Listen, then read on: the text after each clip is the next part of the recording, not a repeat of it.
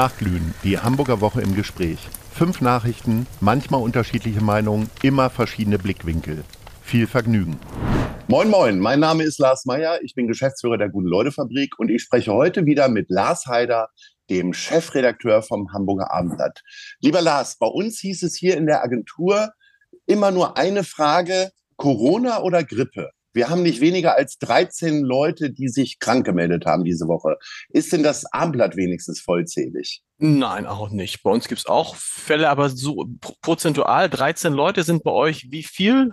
Hälfte äh, der Mannschaft? Da, nee, das sind dann schon 80 Prozent ungefähr. Nee, da, da, da, sind wir zum Glück weit von entfernt. Aber natürlich, es gibt überall Leute, ganz viele Leute, deren Kinder krank geworden sind und des, deswegen zu Hause sind. Also wir berichten ja auch permanent darüber, dass diese Welle gerade über das, über die Stadt rauscht tatsächlich. Eine Mischung aus Grippe, Corona und normalen Erkältungsviren.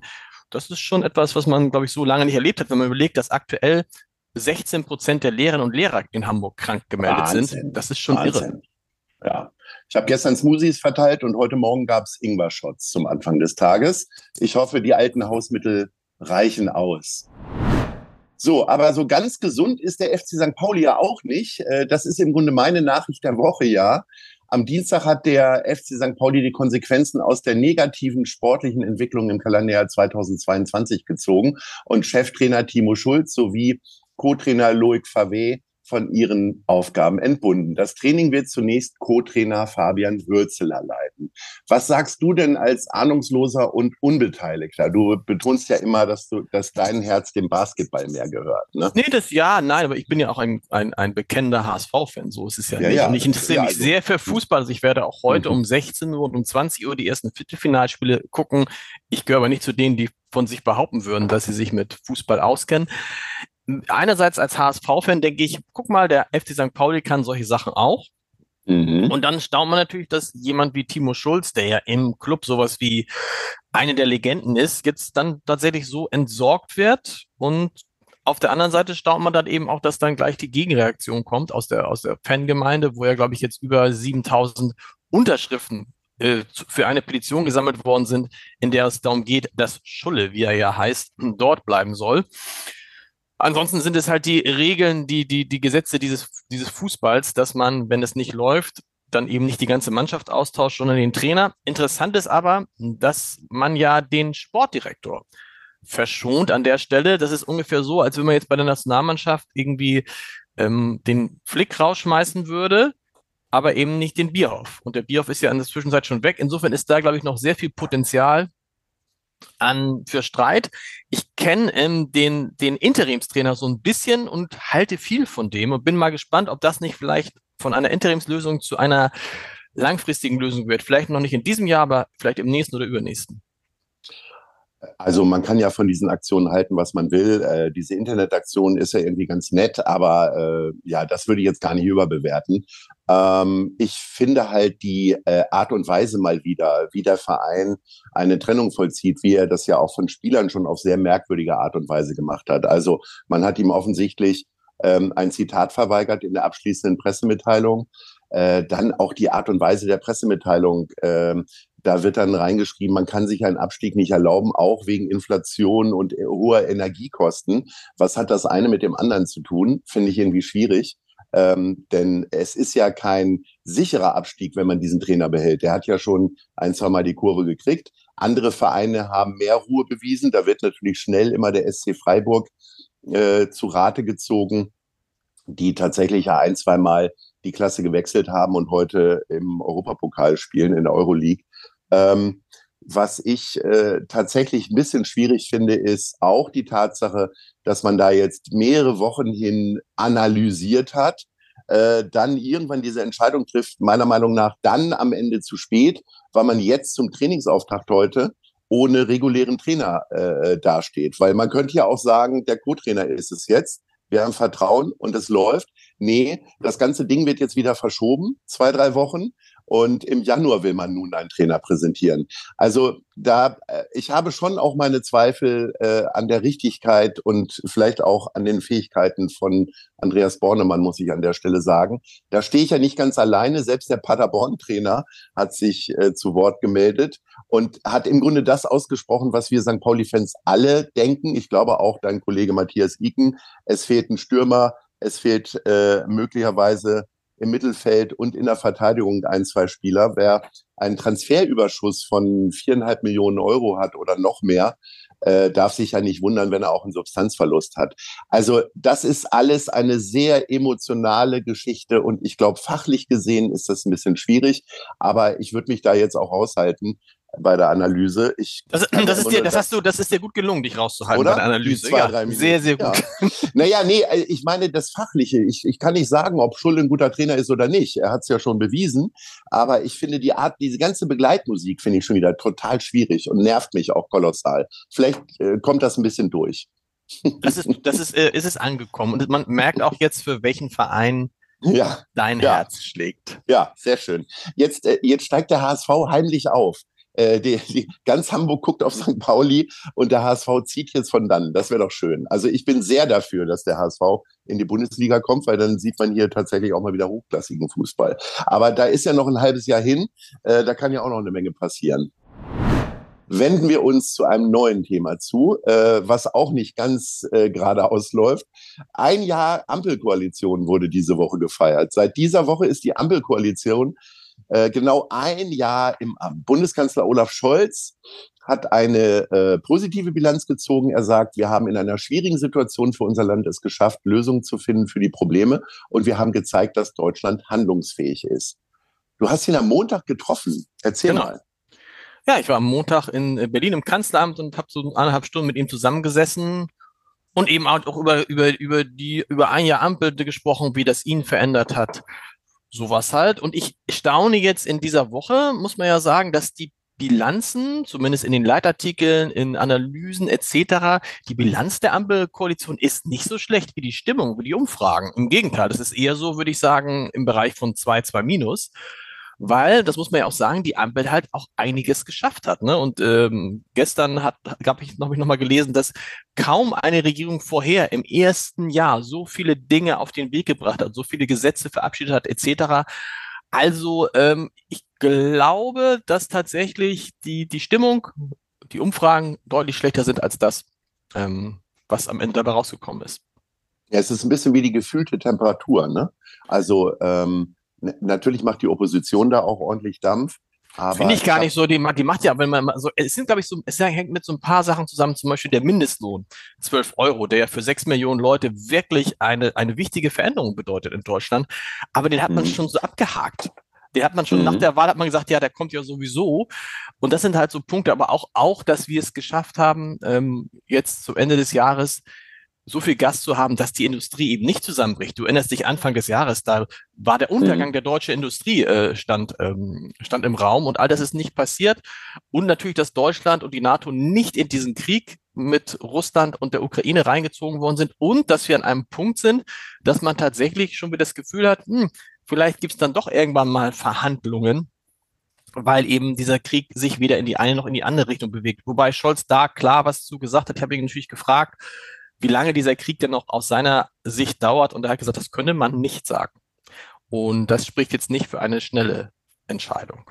Nee, das glaube ich auch nicht. Ähm, hast du ihn auch zur Lage in Hamburg befragt, wie viel äh, Heimweh er hat, beziehungsweise wie er die Lage in Hamburg betrachtet? Nee, weil ich habe ihn gefragt, wie er, wie er, ob er, ob er, ich hatte den Eindruck, dass er sich quasi nicht verändert hat, außer dass natürlich die Belastung noch mal größer geworden ist. Und darauf sagte er schon, er, er, würde jetzt ungern über sich sprechen. Darum ging es jetzt ja nicht. Und äh, seine Leistungen sollten dann die Historiker beurteilen. Und da wusste ich schon, dass der Kanzler jetzt keine, äh, ne, der hätte ihn jetzt auch noch dreimal über Hamburg fragen können. Oder hätte er gesagt, mhm. das ist jetzt die Sache von Peter Tschentscher. Was ich interessant fand, das muss man auch be betonen, da habe ich wirklich hohen Respekt vor, dass er sagt, er arbeitet halt im Moment sieben Tage die Woche, morgens sechs, sieben geht's los und er ist selten vor Mitternacht zu Hause. Und er hat so ein bisschen sein Leben mit dem des Frosches verglichen. Kennst du, den man in einen Topf mit kaltem mhm. Wasser setzt ja, ja. und dann die Temperatur erhöht. um zu gucken, wie lange er das aushält. Und so in, um in dem Bild zu bleiben, ist dann Olaf Scholz jetzt in einem brodelnden, wirklich extrem heißen Topf und muss da drin bleiben und will da aber auch drin bleiben. Ja, also ähm, ehrlicherweise, ich möchte nie mit einem Politiker tauschen. Du äh, wärst ja für ein Angebot aus dem Senat offen, haben wir letzte Woche schon besprochen. Aber wenn ich mir diese Tagesabläufe ansehe, vor allen Dingen auch, äh, es ist ja nicht nur so, dass die äh, von Kontinent zu Kontinent fliegen, auch diese vielen Reisen innerhalb Deutschlands. Auf einmal taucht er in Nordrhein-Westfalen auf und äh, nachmittags ist er schon wieder in Berlin. Oder also jetzt zum Beispiel zum Einjährigen war Baerbock in äh, Indien und zum Einjährigen einen Tag später äh, saß sie dann auch schon wieder ähm, in der Koalition zusammen. Äh, und Scholz, puh, Scholz, war, Scholz, war, Scholz war Montag, Montag saßen wir im Kanzleramt, am nächsten Tag war das schon in Armenien. Mir geht es wie dir. Ich habe dazu auch äh, in der Sonnendausgabe des Abends einen größeren Text geschrieben mit der Frage, warum tut man sich das an? Also ich mhm. sagen, wir können eigentlich nur dankbar sein, dass es solche Leute gibt wie Annalena Baerbock, Robert mhm. Habeck, Olaf Scholz, die das machen. Denn wer will das? Wer will diesen Job denn machen, wo du nur arbeitest nur kritisiert wirst, beschimpft wirst, wo du immer Sicherheit haben musst ähm, und wo du dann im Verhältnis, ja, die verdienen ja gut, aber im Verhältnis verdienen die halt gar nichts. Ähm, ja. Und das ist irgendwie, da kann man nur sagen, danke, dass es die Leute gibt, die das machen. Ähm, das ist ein schönes Schlusswort zu dem Thema, allerdings auch ein schöne eröffnende Worte tatsächlich zu unserem nächsten Thema. Danke, dass die das machen. Es geht um die Situation in Krankenhäusern und Notaufnahmen. Denn ähm, die bleibt angespannt. Kleine Patienten müssen zum Teil stundenlang auf eine Behandlung warten. Die Kliniken müssen außerdem entscheiden, wer zuerst behandelt wird. Selbst gut ausgestattete Häuser wie das katholische Kinderkrankenhaus Wilhelmstift in Rahlstedt mussten aufgrund von fehlendem Personal um Hilfe bitten. Also äh, nicht nur die Erwachsenen in der Agentur bei uns oder bei euch äh, beim Armplatz sind krank, sondern halb Hamburg liegt da nieder. Ihr habt ja auch in der Mitte der Woche darüber berichtet. Und diese Situation ist nicht schön. Das ist ja nur ein Beispiel in Rahlstedt. Ich glaube, es geht gerade überall so. Ja, es ähm, ist überall so. Und wir haben es ja auch beschrieben. Ich meine, dann müssen Kinder weil die stationär aufgenommen werden müssen, müssen dann bis nach Flensburg verlegt werden von Hamburg. Ja. Und das ist natürlich einerseits dieser enormen Erkältungswelle geschuldet die ja vorhergesagt worden war, ne, weil eben die Kinder, gerade die Kinder, gerade die kleinen Kinder ja zwei Jahre lang mit Masken gelebt haben und also mit diesen Viren nicht konfrontiert worden sind. Und jetzt schlagen sozusagen die normalen Viren mit voller Wucht zurück, insbesondere dieses RS-Virus.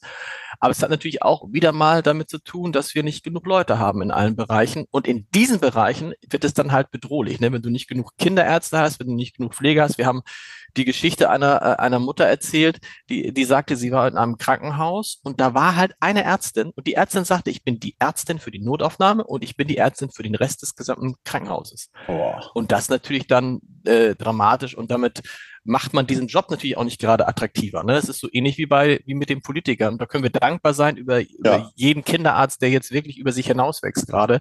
Aber ein Zustand in, in, ist es natürlich eigentlich nicht. Nee, definitiv nicht. Was hast du bloß für eine Woche gehabt? Am Montag triffst du Olaf Scholz und am Dienstag triffst du alle lebenden Ehrenbürgerinnen der Stadt Hamburg. Also die Schriftstellerin Kirsten Beue, Unternehmer Michael Otto, Ballettchef John Neumeier und Musiker Udo Lindenberg. Äh, die hast du getroffen auf einer Veranstaltung im Rathaus. Ähm, Ihr habt da auch schon ein bisschen drüber berichtet, aber kannst du, weißt du noch so ein paar Sachen aus dem Nähkästchen? Wer hat sich denn von den Vieren untereinander am besten verstanden? Äh, Kirsten Beue und Udo Lindberg so als äh, Schreibende sozusagen oder gibt es da andere Kombinationen? Nee, ich glaube, die verstehen sich alle untereinander echt sehr gut, muss ich sagen. Es ist schwierig, sich mit Udo Lindenberg nicht gut zu verstehen. Der hat ja so ein bisschen auch die Stimmung. Aber es ist schwierig, ihn zu verstehen. Das stimmt. Und äh, gerade auch im Rathaus mit dieser unglaublich schlechten Akustik. Ja. Ähm, äh, auf jeden Fall hat der natürlich dann die Stimmung so ein bisschen aufgelockert, weil seitdem duzen zumindest alle Udo Lindenberg. Und er duzt sich auch mit John Neumeyer hin und zurück. Also das ist, das ist äh, ja eine, eine sehr ein sehr sympathisches äh, Quartett gewesen, muss man sagen, mit unterschiedlichen, klar, mit unterschiedlichen Zielen für Hamburg. Ne? Bei Kirsten Buye geht es immer um die Kinder und um die Bildung. Bei äh, Michael Otto geht es jetzt verstärkt um die Frage, dass Hamburg neben der Wirtschaft auch die Wissenschaft stärken muss. Ne? Und bei John Neumeier und Udo Littenberg geht es natürlich vor allem um die Kultur. Interessant fand ich, dass man da saß mit vier Ehrenbürgern. Eine fehlte ja leider aus gesundheitlichen Gründen, mhm. Hannelore Greve. Ja. Und von diesen vier Ehrenbürgern kamen drei aus der Kultur. Auch das ist ein Zeichen dafür, wie Hamburg sich in den vergangenen Jahren geändert hat. Und wir haben das besprochen und wir haben alle gesagt, na ja, vor fünf Jahren wäre es undenkbar, noch undenkbar gewesen, dass Udo Lindenberg Ehrenbürger ist. Heute ist es selbstverständlich und gibt der Stadt ja nochmal einen ganz anderen, im wahrsten Sinne des Wortes, einen ganz anderen Sound. Ja. Ist das eigentlich einfacher, so eine Veranstaltung zu moderieren oder schwieriger, weil man so viel Respekt vor der Lebensleistung der vier hat? Ich finde, Respekt darfst du als Journalist eigentlich fast, also Respekt darfst du haben, aber das, das muss ja keine Angst sein.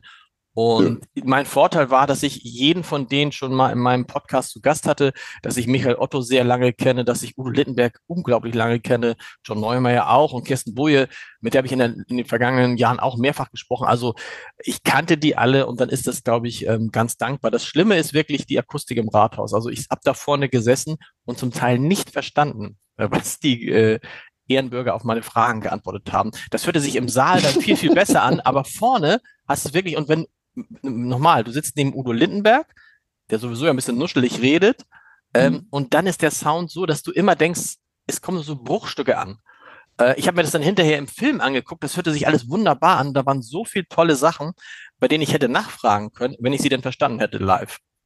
Okay, also quasi hier jetzt eine Live-Entschuldigung dafür, dass du nicht vernünftig nachgefragt hast. Ich hoffe, ich habe trotzdem okay nachgefragt, aber da wären noch andere ja. Sachen gewesen, die man hätte nachfragen können.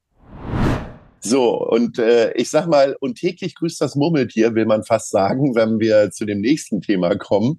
Der Deutsche Olympische Sportbund erwägt eine Bewerbung um die Olympischen Spiele. Hamburg wäre dann mit Berlin eine, einer der möglichen Kandidaten für die Sommerspiele 2036 oder 2040. Sportsenator Andi Grote könnte sich mit einer neuerlichen Bewerbung der Stadt anfreuen, sagte er euch in dieser Woche. Denkst du, die Hamburgerinnen und Hamburger würden sich dieses Mal für eine Bewerbung entscheiden? Nein. oh, das ist aber ein sehr eindeutiger Antwort. Nein, das muss man auch, das muss man nicht, das muss man sich nicht mehr, also das ist aus meiner Sicht, äh, ich habe ja das damals live miterlebt, du ja auch, wie viel, viel alle. Mhm. Und wer das live miterlebt hat, weiß, dass sich Hamburg niemals um Olympische Spiele, also niemals ist ein großes Wort, aber äh, nicht in absehbarer Zeit um Olympische Spiele bewerben wird. Was wäre das auch wieder für eine Zeitenwende, wenn in ganz normale Städte äh, diese sportlichen Großveranstaltungen vergeben werden? Ne? Ich meine, Katar äh, will sich ja auch um die Olympischen Spiele äh, bewerben.